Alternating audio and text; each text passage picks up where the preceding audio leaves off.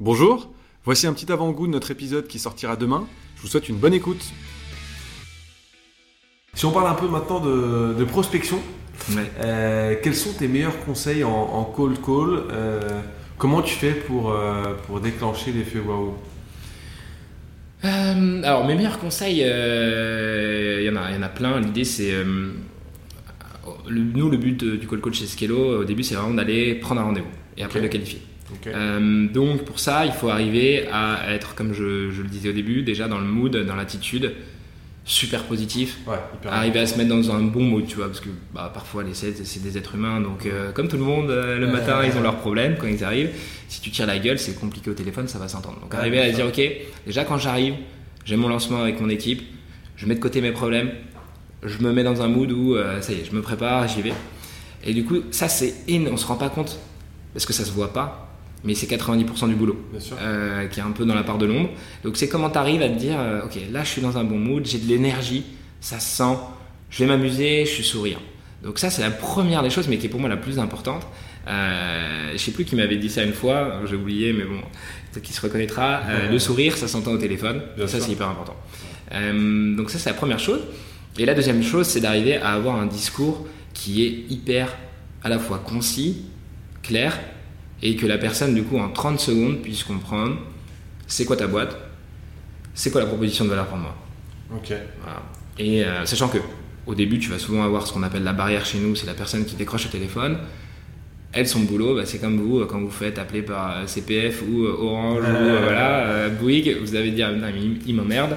Eh ben, elle, c'est pareil. Donc le but, c'est de pas passer le décisionnaire. Donc nous, arriver à dire, mais si, il faut que vous me le passiez. Et quand on a le décisionnaire, voilà, arriver à être vraiment très, euh, très rapide dans ce qu'on va faire, hyper efficace. Euh, et une fois que tu l'as, là, tu commences à creuser, t'éveilles un peu sa curiosité et commences à dire, ah ouais, ça peut être intéressant. Hmm. Donc là, tu commences à être vraiment au top au niveau de la curiosité, tu l'as bien teasé. Et du coup, bah, voilà, on commence à qualifier, on prend le rendez-vous. Euh, alors parfois, c'est rare, mais ça peut arriver que au final, au téléphone, tu lui fais la vente et le gars signe derrière. Ça, ça Mhm. arrive, on en a quelques-uns Mhm. qui arrivent. Et puis, puis voilà, après, on prend le rendez-vous. Et ainsi. Donc vraiment, pour moi, un bon euh, call call, c'est vraiment de se dire.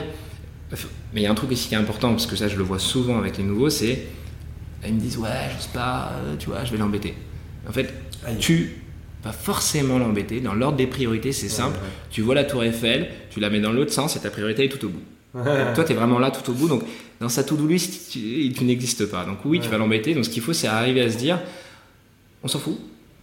Moi, mon objectif, c'est de prendre le rendez-vous avec lui.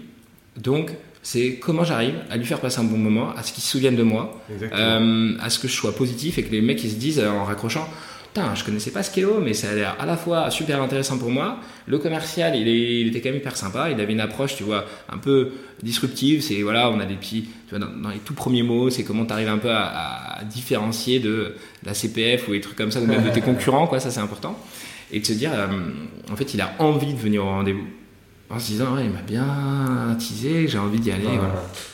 voilà. Ok, donc si je résume en tout cas, tes conseils c'est d'abord du sourire pour créer du lien, pour Ouais. faire passer un bon moment à son interlocuteur, de la simplicité pour qu'en fait le message soit compris de, de tous, et de l'impact, de l'efficacité comme tu le disais pour, euh, pour se différencier aussi de, la, de, de ce qui peut être proposé euh, de la concurrence. Et, euh, Et tout ça vraiment avec de l'humour. Et il faut se dire que quand on est 16, tu vois, je le dis parfois à certains qui ont un peu du, mal au début, c'est en fait, tu mets un, un- un imperméable sur toi. Tout doit glisser. Ouais. Parce que euh, t'en as qui sortent au début des premières sessions de prospection en disant, euh, presque en pleurant, en disant, ouais, ils- je les embête, quoi, euh, pour euh, être poli. Ouais. Tu vois, ils ont un peu peur. Et tu dis, non, mais ils t'attaquent pas toi.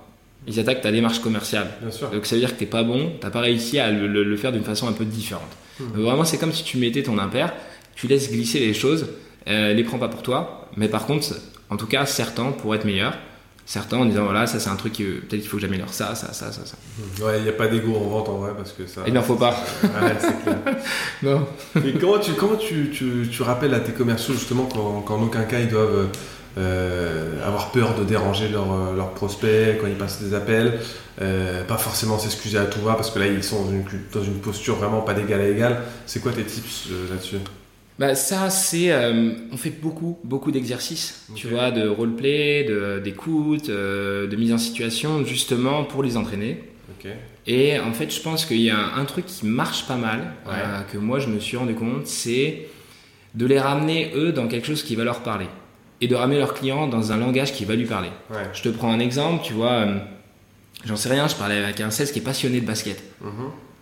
Et je lui dis, bah en fait, euh, là quand tu rentres dans ta session de call call, c'est comme quand tu rentres sur ton terrain de basket. Mhm. Qu'est-ce qui te fait kiffer? Qu'est-ce que tu vas faire pour te préparer?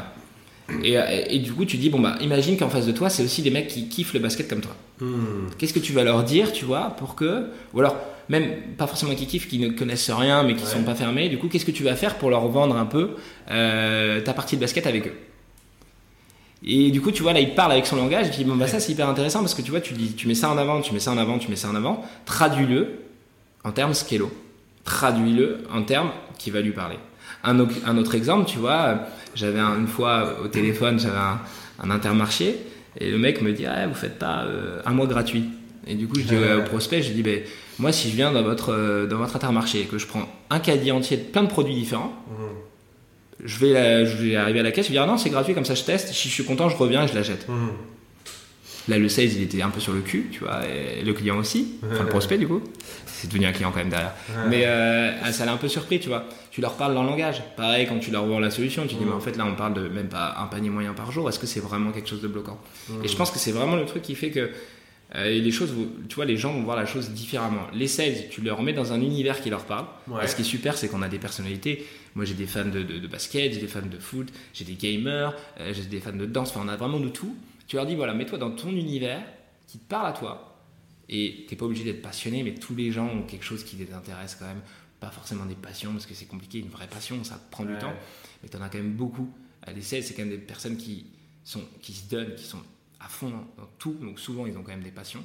Donc c'est facile de trouver quelque chose où c'est quelque chose qui va lui parler. Tu dis, ok, ça, la façon dont tu m'en parles, il faut que ce soit exactement la même chose quand tu vas parler de ton produit. Ouais, faut que tu t'en imprègnes et que Ouais. tu, tu- ouais. Donc tu te travestis un petit peu, mais Ouais. la vente, c'est un peu du théâtre, tu vois. Il faut Bien sûr. savoir, voilà. euh, Quand tu me parlais d'un père, je crois que tu